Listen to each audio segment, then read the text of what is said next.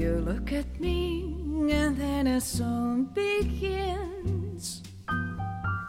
Played on a million vivid violins.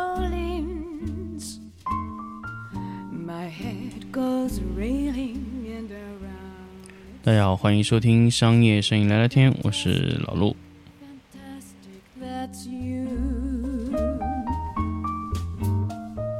You whisper, darling, And before my eyes, a blaze of fireworks lights up the skies.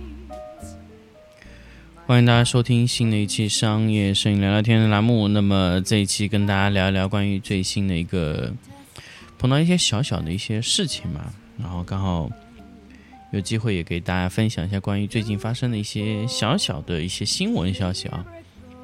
那么首先呢，其实老陆已经从现有的公司已经离职了，那么接下来会去做一个关于产品经理的工作。那么，所以接下来会跟大家分享更多关于产品研发、产品开发类的一些内容，会让大家知道。那么这一期呢，我们先跟大家来聊一个重要的话题，就是人和结构的关系。那么最近呢，其实在看一些财新的一些文章啊。那么这个财新的一些文章里面呢，写到的一些内容，我觉得非常非常有意思，刚好给大家去分享一下。那么首先呢，他在里面说了哪一段内容呢？就是说，就是现在大家知道，现在我们再去做一些什么，呃，可以说，比如说明星啊、idol 啊这些，呃，什么粉丝运作啊，当然我不知道现在大家有没有看到，现在就就很多的一些团员啊，这种他都会特别倾向于去做什么，特别倾向于去呃开发一些关于团啊，甚至是流水像流水一样的这个成员啊，就比如说 idol 啊，你们可能见过的 idol 和下个月见过的 idol 可能长得是一样的，但是他们是怎么去让这个 idol 不停不停的去轮换来达到那个效果呢？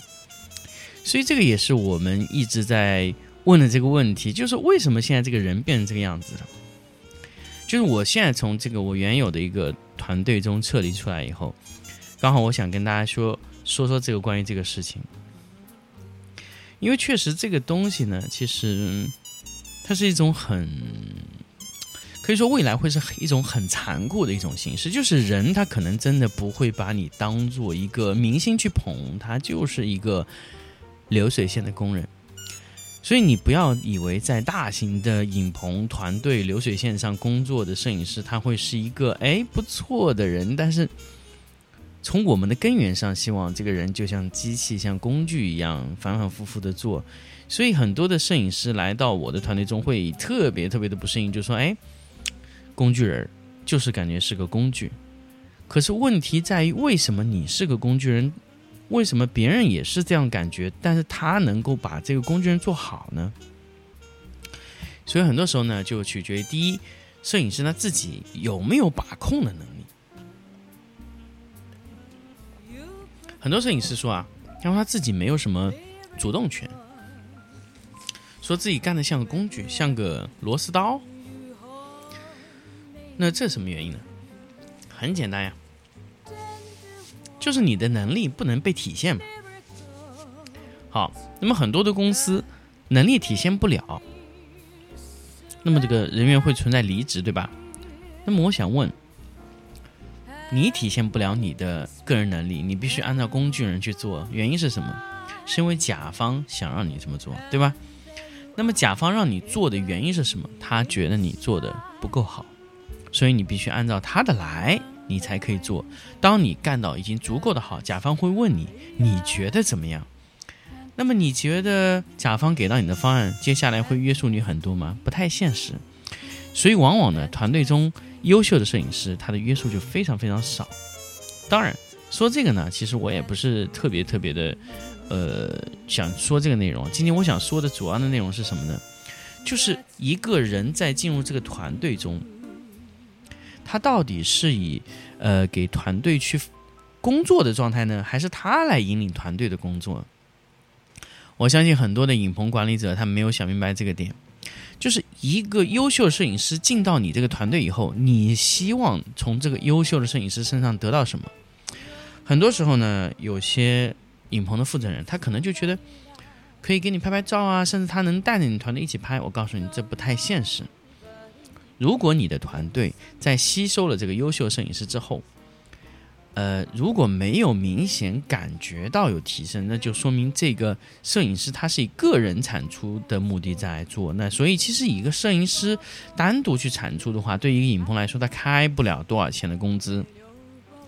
所以一个优秀摄影师需要把他的摄影的这些技巧能力输送给这个团队，前提就是你必须有一套非常非常好的吸收这个摄影师他这个嗯能力的这么一套系统。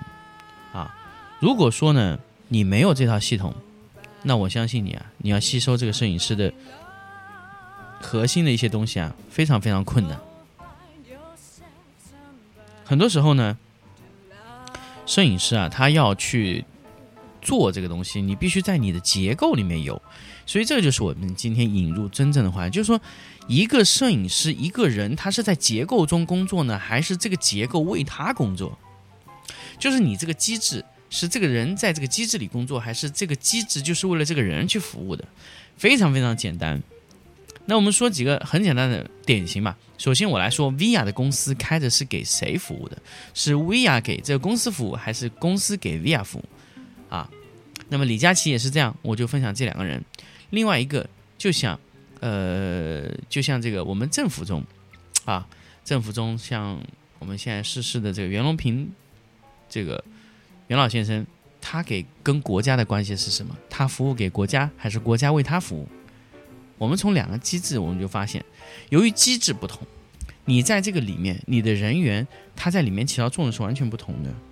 所以，为什么中国的体制可以一直一直在延续的吸收这些高科技人才的这个能力啊？它的机制在充分的吸收这个人员的这个。东西，但是呢，这个人员呢，它本身有没有变化？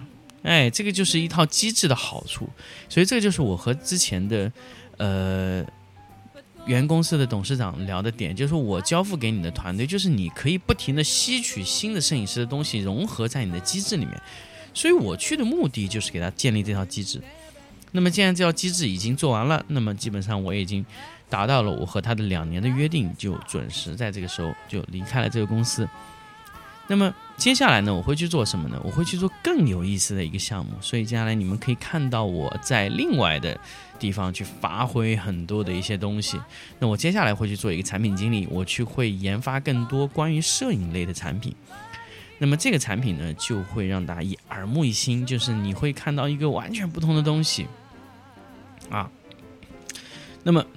所以，所以现在的很多的，包括的 idol 啊，这种明星的这种，呃，往后推进的一些东西啊，就很明显，它是一种可以说，它是一种机制去生产这个明星出来，而不是明星为他们服务。当然，我们可以说说以前出现的问题吧，就呃，这个吴宗宪和周杰伦的关系，这个很明显啊，就是因为吴宗宪在当时他没有去把这个，呃。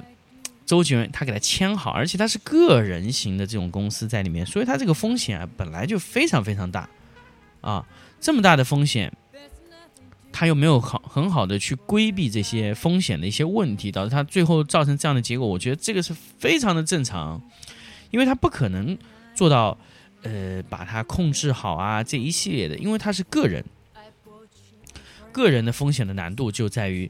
你没有办法去约束这个人，让他把这个事情做的啊很清楚，很呃 这种这种情况是很困难，很难约束他的。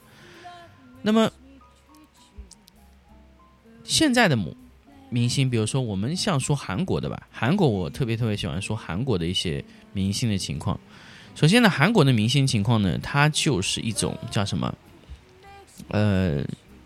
完全是以公司的形式去把他们去签下来，那么他们的前途的目标，那就是把他们签好，那签在这个公司里面。你像，韩庚啊什么从东方神起出来，其实他混的并不如像在东方神起这么好，因为他的团队在运作，他就是可以不停的换人的，所以每一个公司就是以团队制的运作，你可以不停的换掉任何人，你公司还能永续的运营下去。这就是最重要的一点，大家可以知道，如果你个人的发挥能力过强，在团队里也会让他融入在这个团队里。你必须以团队的形式去工作，这个是很关键。如果你没有办法用到以团队的形式去工作，那么整个下来，我觉得它是一个比较糟糕的一个情况啊。那么这个呢，其实很多时候，我觉得很多时候啊。就是你们在一些管理这个团队的时候，就必须要考虑到，就是说你个人的能力强，但是你也必须要服从于体制里的一些东西。如果你没有办法控制到体制啊这些东西的话，啊，那你这个难度就很大了。对于公司来说，你的风险就会非常大啊。那么这个呢，其实就是今天想跟大家分分享的很多的问题。其实我也不知道今天就是和想大家。听懂了一些什么？但是关键的内容呢，我就想跟大家说的是什么？就是很多时候你们在去考虑一些东西的时候，你必须要考虑到什么呢？考虑到你要考虑到的东西，就是在于你做的东西到底和体制符不符合啊？或者说你到底是在哪个情况下工作？如果你工作在一个体制内，那你就应该去吸收这个体制的内容。如果你是管理者，你就要想尽办法让人融入你的体制，而不是让这个人体现在体制之外。那么这个人你的管理难度就会非常非常大。啊，好，那么关于这些内容呢，就分享到这里，我们下一期再见。